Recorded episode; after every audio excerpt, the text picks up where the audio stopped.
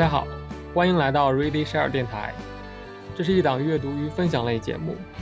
每周一本书，从今天起，去感受内心生长出来的力量。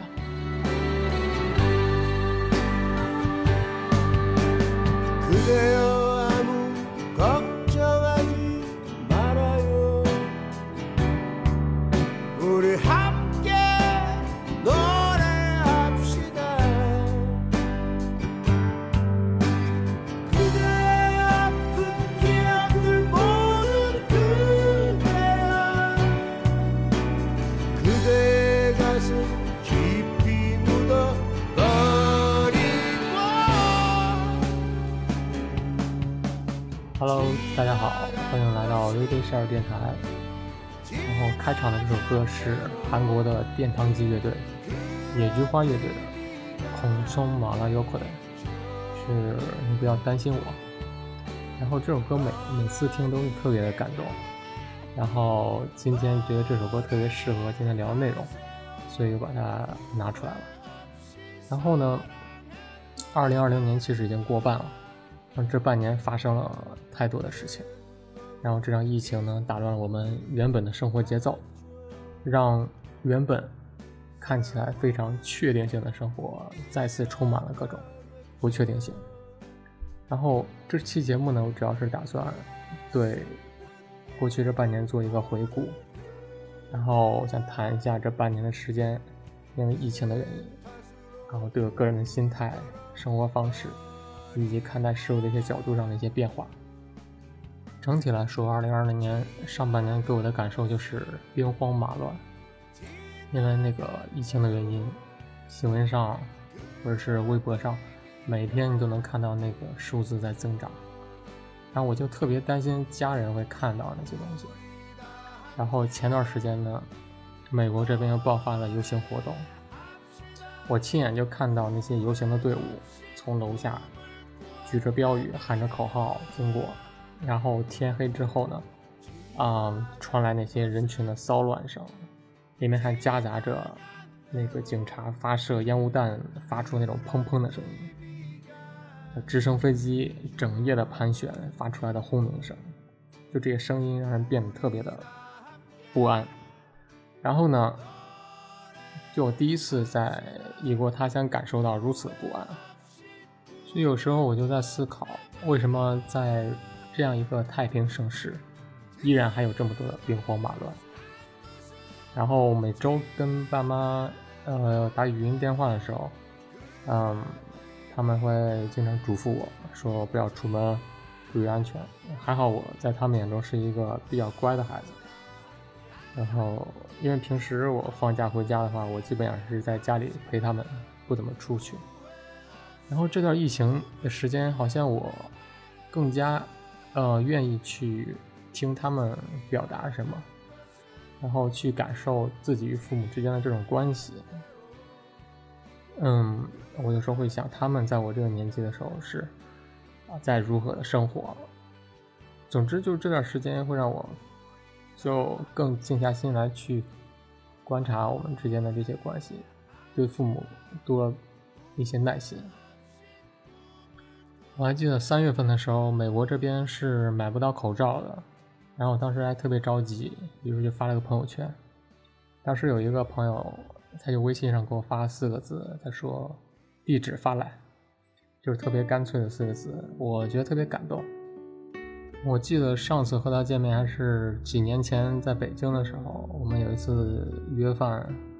在工体附近，嗯，当时聊什么都已经忘记了，太遥远了。但是我感觉可能朋友就是这种不需要每天都联系，但是互相挂念的人，虽然不常见，但关系依旧如初。然后这半年时间呢，嗯，因为疫情反而多出了很多阅读的时间。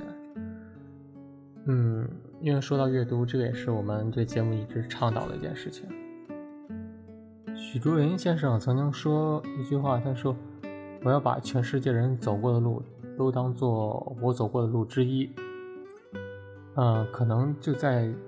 我们被封闭在自己家里的这样一个状况下，书籍可能是你与外界发生关系的一种方式，它能带领你去辨认或者去理解周围发生的一切，去超越时间和空间。博尔赫斯在《沙漠》那本书里写道：“他说，我在离金字塔三四百米的地方弯下腰，抓起一把沙子，默默地松手，让它洒落在稍远处。我低声说，我正在改变撒哈拉沙漠。”台湾的作家唐诺就说：“他说他可能要积一生的经验才能说出博尔赫斯上面这句话，可见就这种文字背后的这种力量。另外呢，我感觉就是在疫情期间，除了阅读之后，发现就是在看待事物的视角上逐渐有些转变。就是举个例子，就是有一天下午，我一整个下午的时间都在看关于抑郁症的资料。”然后之前我对抑郁症理解可能更多的是偏向于医学或科学，就觉得这个是一个嗯病症，是需要医学来去治疗或解释的。但是后面发现它不仅仅单纯的是可以还原到医学上，它与人与社会的这种关系也是相关的。所以可能看待一件事物，可能不能只是去纵深的去解释它。可能也需要用横向的视角来看待整个事情，然后就我们做每件事，可能都要反思你与他人的关系是怎么样的，然后与世界的整个关系是怎么样的，就用更广的角度来看待事情，而不是说陷入到一个完全自我的一个状态。这就像是在你看了很多书之后，你依然停留在呃你自己的那个角度，那。你看完之后，你看到的还只是你自己，对你的用途并不是很大。另外就是你会发现，就是一些聊天过程中，它那个只是停留在表面的，实际上的深度是特别小的，都是处在各说各话的状态。然后其实敢于表达也是一件特别好的事情。我我最近也发现，就是越来越多的人开始做电台、做播客节目。这个好像也是因为疫情的原因，促进了播客的这个产业。这就有点像前几年公众号爆发的时候的样子，呃，人人都在写公众号。我觉得这样是一个有点像百花争鸣，但是呢，我们依然要注意到内容的同质性以及里面话题的单一性。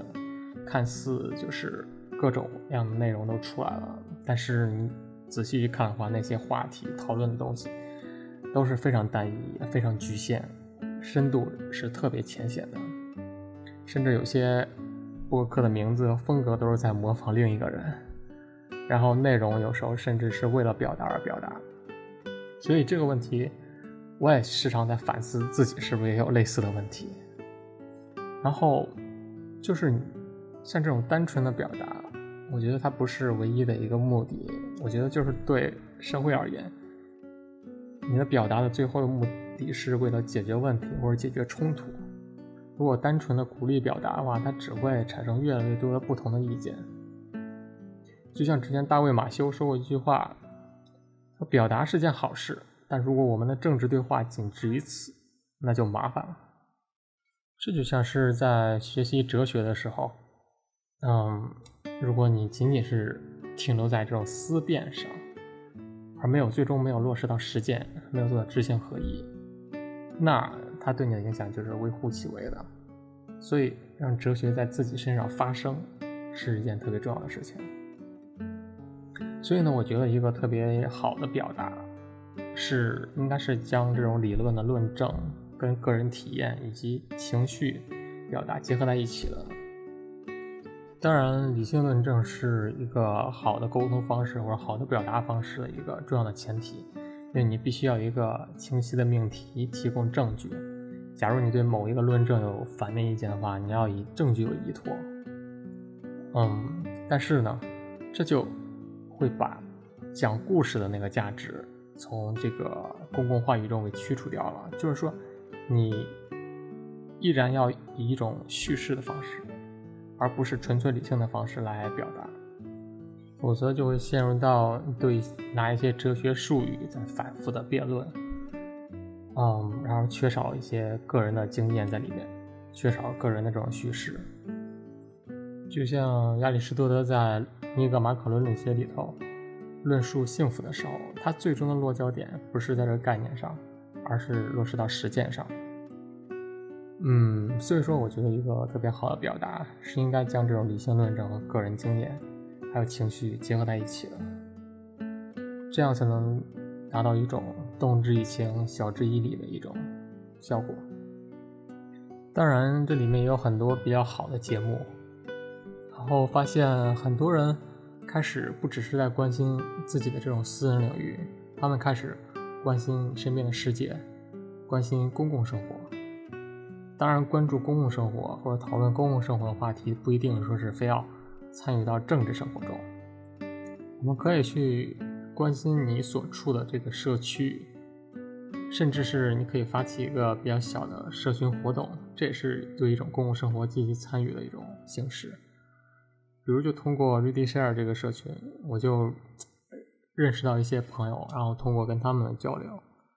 就是我个人的世界是有种被打开吧。对我来说是一种受益匪浅。我能试着去感受每个人的经历，然后去了解他们看待世界的方式。前段时间我又重新看《十三幺》里头许知远采访徐卓云的时候，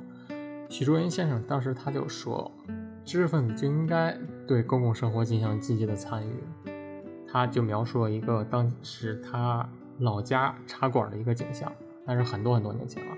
到那个时候，人们是聚在一起的，然后有一些乡绅大儒对当下的情况，对他们那个社区提出一些看法或者见解，然后给出一些解决的方案。然后那些乡亲们呢，都相信他们，然后也支持他们。比如说有钱的就出钱，有力的就出力，然后那些乡绅们呢也会不辱使命，肩负责任，啊，为众人去解决一些问题。他觉得这样就是一个对公共生活积极参与的一种方式，而不是每天只局限在自己的那个领域的一个情况。前两天我和我父亲语音聊天的时候，他提到一些各种新闻。然后他就是现在已经退休了，但是他每天还在关注各种新闻，嗯，有时候还会去提各种意见，去留言。我跟他说：“我说你不要总去发那些东西，因为没有人看呢。而且你不要发太言辞激烈的那些语言。”他说：“怎么没有人看？还有人给我点赞呢？”其实说到这些呢，可能主要是想说。我们除了日常生活中这些琐碎的小事之外，可能还需要去关注一些外界的世界。除了埋头读书，还要睁眼看世界。前段时间我读了赫胥黎的《美丽新世界》，《美丽新世界》它是和乔治·奥威尔的《一九八四》以及《我们》那本书并称为反乌托邦三部曲，然后。但是乔治奥威尔的《一九八四》跟赫胥黎的《美丽新世界》，它是两个完全相反的一个预言。因为在一九八四里头，人们是受制于痛苦的，受制于这种高压的权利的；而在《美丽新世界》中，人们由于享乐反而失去了自由。就是在奥威尔担心的是我们憎恨的这些东西会毁掉我们，而赫胥黎更担心的是在未来我们将毁于我们所热爱的东西。我们可能会在日益庞大的这种信息中变得日益的被动、自私，然后我们这些真理可能会被淹没到这种无聊琐碎的事实中，然后人们沉迷在享乐之中。他说这些让我们带来享乐的这东西，可能最终会毁掉我们。其实这一点是带给我一些反思，就是你会发现奥威尔预言的那个世界，那个高压的世界。它比赫胥黎预言的世界是更加容易辨认的，因为而且他那个世界是更有理由去反对的，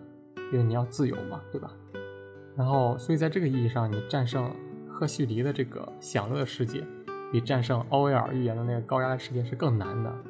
就像是你战胜快乐比战胜怒气是更难的。然后，尼尔·波兹曼他在《娱乐至死》那本书中他说：“谁会拿起武器来反对娱乐？当严肃的话。”变成了玩笑，我们该向谁抱怨？该用什么样的语气来抱怨？对于一个因为大笑过度而体力衰竭的文化，我们能用什么样的救命药方呢？就是我们要对我们日常生活中习以为常的这些娱乐性的东西，要时刻有一种警惕感。然后啰里吧嗦说了一堆，包括这段时间对亲情、对友情、对于看待事情的一些角度啊的一些转变。最后想聊一聊，嗯，最近生活方式的一些改变，就是，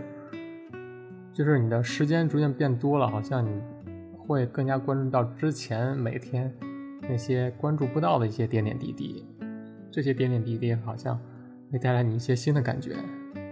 我一般早上起来之后，一般是先做几分钟，尽量不让那个世界进到你的脑子，尽量保持一种空的状态。因为你一旦拿起手机，好像整个世界就涌入了你的脑子里，然后或者说会看外面依然会有人在跑步，只不过是比以前呃更清静了一些，街道上人也少了很多，但是疫情好像没有影响到外面的鸟叫声，那鸟叫依然是天不亮，鸟儿们就开始一直狂叫，此起彼伏。然后开始注意到，除了你琐碎的生活，你身边其实是有空气的，是有阳光，是有绿叶的。然后会发现夏天的草地原来是那么的绿，之前好像都没有那么专注的去盯过草地的颜色。然后就过去这么多年了，就是闻到那种烧木柴的味道，还是会想起来儿时在奶奶家的那种记忆。那个时候是没有手机，没有网络。有的是这种无处安放的经历，还有天真。但是长大之后会发现，你身上最好的一种改变，也可能是最坏的一种改变，就是好像不再那么天真了。我们的生活反而是充满了各种逻辑性、各种理性。你的生活空间呢，是一种线性的一种空间。但是呢，我们生活实际上是需要想象力的，是需要天真的。那么结尾，我想读一下马尔克斯曾经说过的一句话。他说：“我一辈子每天醒来的时候，都有一种一真一幻的感觉，似乎自己依然身处在那所令我魂牵梦绕的庭院。在梦境的记忆中，我找到了童年从来没有找到过的墙壁缝隙，听到了童年从来没有听到过的蟋蟀的叫声。”那么本期节目可能就到此结束了。如果你有一些意见和建议，或者想一些和我讨论的话题，可以发送邮件到我的邮箱。嗯，另外，二零二零年虽然已经过半，但是我们依然还有半年的时间，乘风破浪，我们一起加油。